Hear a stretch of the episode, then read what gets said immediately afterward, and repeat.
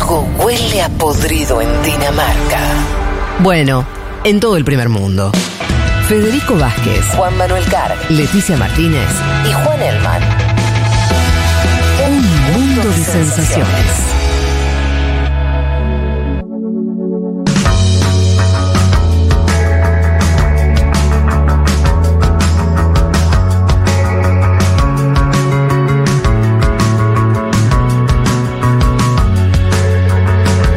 Les decíamos que uno de los temas que queríamos tocar hoy tenía que ver con la coyuntura en Perú y les adelantamos también que íbamos a intentar hablar con quien fue ministra de la Mujer y Poblaciones Vulnerables de ese país y es profesora de la Universidad Nacional Mayor de San Marcos. Estamos hablando de Anaí Durán. ¿Qué tal, Anaí? Te saluda Federico Vázquez desde Buenos Aires. ¿Cómo estás?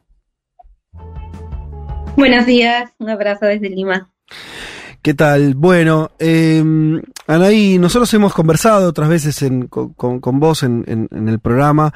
Eh, una cosa, una, una primera mirada que nos interesa porque venimos siguiendo todo el proceso del gobierno de, de Pedro Castillo, sus dificultades vinculadas bueno, a distintas cuestiones, eh, pero básicamente a la disputa política, al Congreso, los problemas dentro de su frente político. Si yo tuviera que eh, un, un interrogante, como para no para hacer una pregunta concreta, un interrogante tiene que ver con, yo decía, una imagen, que no sé si es correcto o no, esa es la pregunta, que Castillo podría decirse que no se cayó, pero tampoco avanzó. O sea, la sensación de un gobierno que logró no caer, que era parte de, de- también de, la historia propia de los últimos años de Perú, ¿no? Donde muchos presidentes son este, echados del poder. Eh, eso hasta ahora no eh, logró eh, evitar eso, pero al menos desde acá eh, tampoco se ve hacia dónde ha ido el gobierno de Castillo en haber logrado transformaciones. ¿Te parece justa esa, esa imagen o, o no? Eh, bueno, sí, yo creo que efectivamente, ¿no? Es un gobierno que ha literalmente sobrevivido, ¿no? Mm. Sobrevivido un año. Eh, y esto no es gratuito, o sea, no es porque le dio la gana a Castillo, no es por la correlación de fuerzas y la crisis sistémica que ha vivido el Perú los últimos años, ¿no? A diferencia de Colombia o de Chile, donde la derecha reconoció a los ganadores, aquí eh, la oposición nunca reconoció el triunfo de Castillo. O sea, hicieron un juicio inventando un fraude que obviamente no existía, gastaron recursos en el Congreso, ¿no?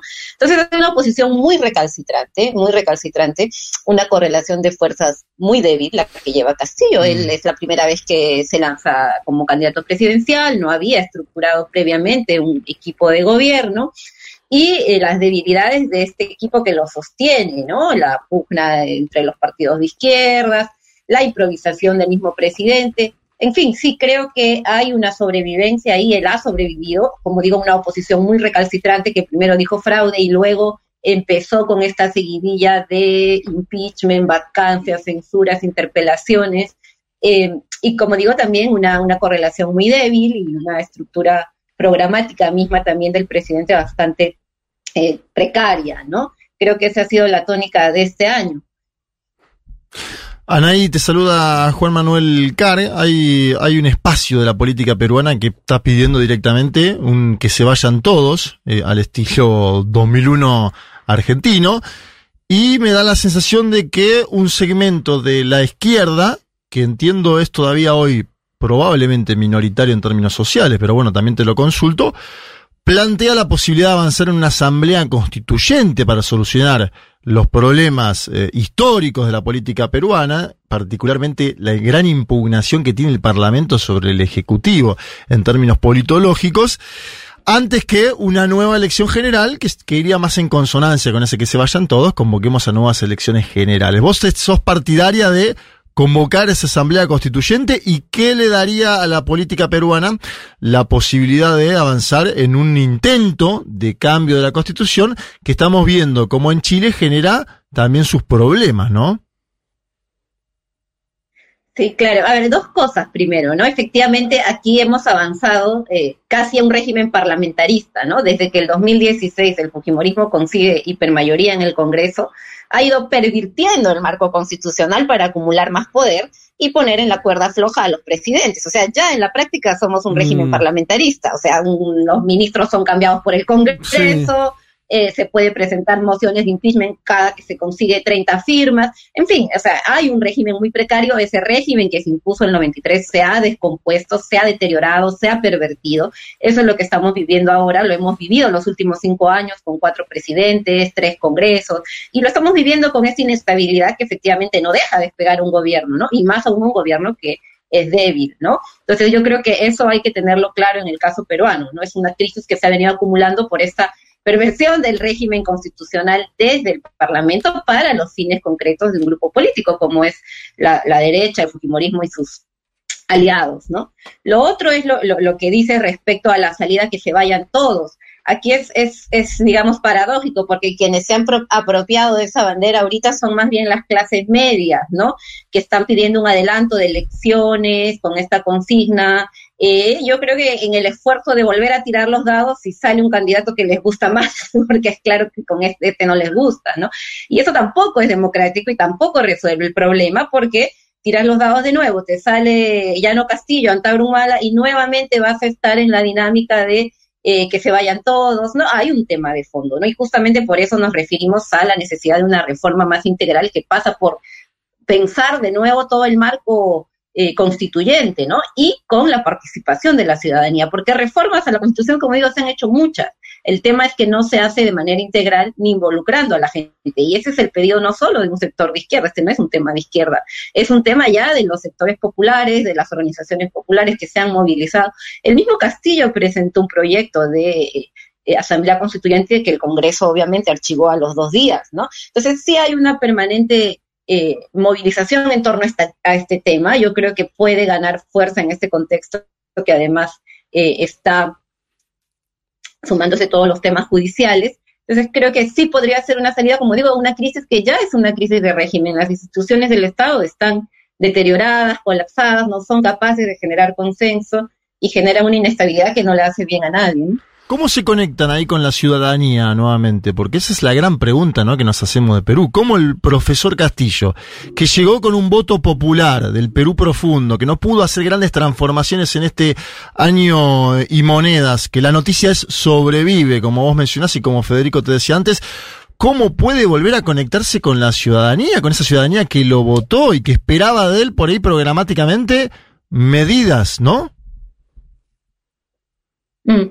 Sí, yo creo que tiene, hay, hay, hay, varios temas ahí. Uno, Castillo llega a la segunda vuelta con un 20%, ¿no? Y su respaldo ahora es de 25%. O sea, él tiene un núcleo duro, rural, campesino, que se identifica con él y que va a seguir con él, creo, eh, pase lo que pase, ¿no? E, eso no lo ha perdido. Claro, ¿por qué no ha podido ampliar ese respaldo estando ya en el gobierno? ¿Qué sectores se le han ido yendo? Las clases medias, por ejemplo, que lo apoyaron en la claro. segunda vuelta. Entonces, yo sí creo que pasa también por eh, políticas y gestiones mucho más efectivas, ¿no? Creo que ahí ha habido también, eh, como decía al comienzo, improvisación, ¿no? Entonces sí creo que falta un poco de más de norte estratégico, que es lo que se extraña un poco en el, en el actual gabinete, como digo, más dedicado a la sobrevivencia y a no y a confrontar con el Parlamento, que efectivamente está muy a la ofensiva, pero sí creo que falta un poco esa estrategia de ir acumulando núcleos de apoyo, ampliando ese respaldo, ese núcleo duro que tiene que es una ventaja definitivamente a diferencia de otros presidentes,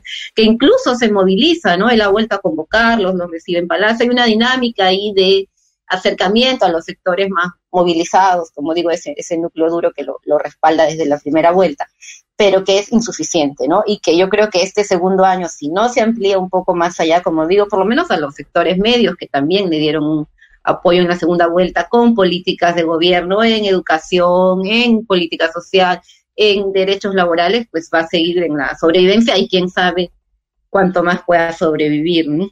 Eh, Anaí, estamos hablando con Anaí Durán, eh, fuiste ministra de la Mujer y Poblaciones Vulnerables, o sea, fuiste parte del Ejecutivo de- del gobierno de Castillo, eh, ahora no. ¿Cuál es tu lugar político? ¿Sos alguien que sigue apoyando el gobierno con críticas? ¿Estás, sos opositora? ¿Cómo, cómo te ubicás vos y tu fuerza? Bueno, eh, ahora pues yo siempre he estado dentro del campo popular, digamos, ¿no? O sea, efectivamente yo creo que todavía Castillo está dentro de ese campo popular, Ajá. que no es la, la oposición en este momento, la oposición es golpista, claramente está Mm. donde está con esta derecha recalcitrante y antidemocrática. Y lo que estamos impulsando, y personalmente también estoy trabajando eso, es por la salida constituyente. De hecho, se están Claro. preparando ya eh, nuevamente la recolección de firmas para un referéndum, que es una posibilidad que hay, presentar un número de firmas, ¿no? Para poder forzar un poco al Parlamento que cierra las posibilidades a convocar un referéndum con Te- esta presión ciudadana. Te, te Es un mecanismo que establece la misma. Per- perdón, para entender, porque yo entendía entendido que, que o se- o sea, si, si el Congreso no, no, no vota eh, la apertura constituyente, no hay, no es algo que pueda convocar el presidente, ¿no es cierto? Así es, de hecho el presidente mandó una iniciativa en marzo, ¿no? Un proyecto de ley para convocar una asamblea constituyente que el Congreso archivó. Esa es una vía, que está Mm, cerrada, obviamente, sí. la correlación de fuerzas Sí. en el Congreso, no va a cambiar. No. Pero la otra vía es la iniciativa ciudadana, que es esta que te permite recolectar un número de firmas para eh, poder eh, convocar un referéndum, ¿no? Esta va di- directamente al Jurado Nacional de Elecciones, ya no pasa por el Congreso. Ah, Y en esa tarea estamos, eh, personalmente estoy participando de un grupo Mujeres por una Nueva Constitución que acabamos de también inaugurar con mujeres de sectores populares, básicamente. sí. Y creemos que podemos lograr a fin de año estos dos millones de firmas, ¿no? Estamos concluyendo ahí eh, también en una coordinadora nacional, en fin, ah, estamos moviendo un poco este tema eh, como una salida democrática a la crisis, porque salidas autoritarias están dadas. ¿no? Claro, La- sí. El golpismo del Sí. Congreso, con la vacancia, el labware, que también está a la orden del día, Mm. eh, entonces necesitamos una salida democrática. A ver, para precisar, terminar de entender, ¿eh? Eh, entonces ustedes, el objetivo es recolectar dos millones de firmas, que es un número muy importante, ¿no? Eh, es un, trabajo, eh, entiendo, dificultoso, pero si logran ese objetivo, ustedes eso lo presentan ante la justicia, no ante el Congreso, y si validan esas firmas, automáticamente se, se abre un proceso eh, de referéndum. Así es, se presentan al jurado electoral, ¿no? Al jurado nacional electoral y eh, convocaría a un referéndum. La pregunta que estamos haciendo en los planeadores es muy concreta, si está de acuerdo o no con un referéndum para Claro. eh, reformar totalmente la Constitución de 93 con una asamblea constituyente, ¿no? Es simplemente darle la voz al pueblo. Quizá en el referéndum gana el no, no queremos, que Claro. también es una posibilidad, pero sí creemos que es importante abrir ese proceso de discusión, ¿no? Eh, y te llevo a un terreno para, para ir terminando, pero te queríamos aprovechar con, por una mirada general también de lo que está ocurriendo en Perú, vinculado a este mundo tan caótico, una región donde por un lado nosotros veníamos comentando, eh, en octubre va a haber una elección trascendental en, en Brasil, donde es posible que vuelva el, gobierno del Partido de los Trabajadores, al mismo tiempo situaciones como, bueno, la propia situación inestable en Perú, o en Chile un gobierno de Boric donde finalmente hasta es posible que reviertan su proceso constituyente, ¿no? Bueno, es extraña la, situación, por no hablar de la cuestión más de, que, de, la guerra o y demás. ¿Cómo ves a Perú tratando de, te, te- te pido esto, un ojo no tan coyuntural, sino este, un poco más eh, eh, estructural? ¿Lo ves, eh, eh, lo sienten como un momento de oportunidad, tanto regional como internacional? ¿Es un momento eh, de, de complicaciones? ¿Cómo, cómo lo estás evaluando? Bueno, yo creo que eh, es todavía un momento de, de transición, ¿no? Mm. Estamos todavía en un impasse, diría yo, ¿no? Hay una crisis muy fuerte que trae oportunidades, pero también trae riesgos, ¿no?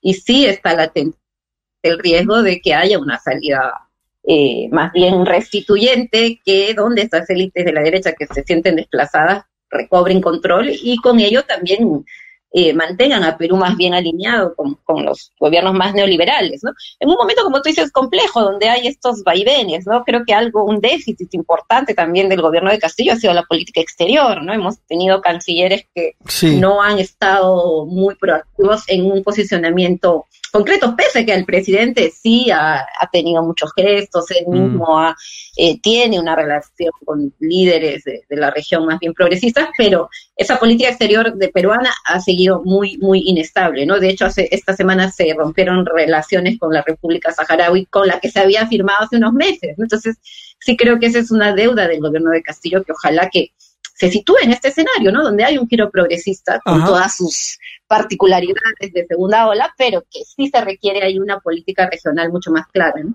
Anaí, estuviste en Colombia en la asunción de las nuevas autoridades de Gustavo Petro y de Francia Márquez, un viaje que el presidente Castillo no pudo hacer porque se lo vetó el propio Parlamento, una noticia tremenda que da cuenta también de la situación política en el Perú. ¿Qué viste en Colombia y qué nos podés contar de esa experiencia que se está iniciando?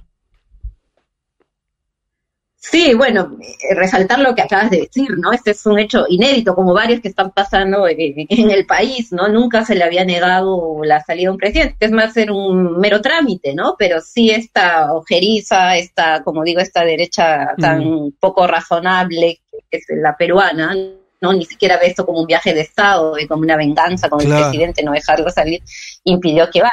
¿no?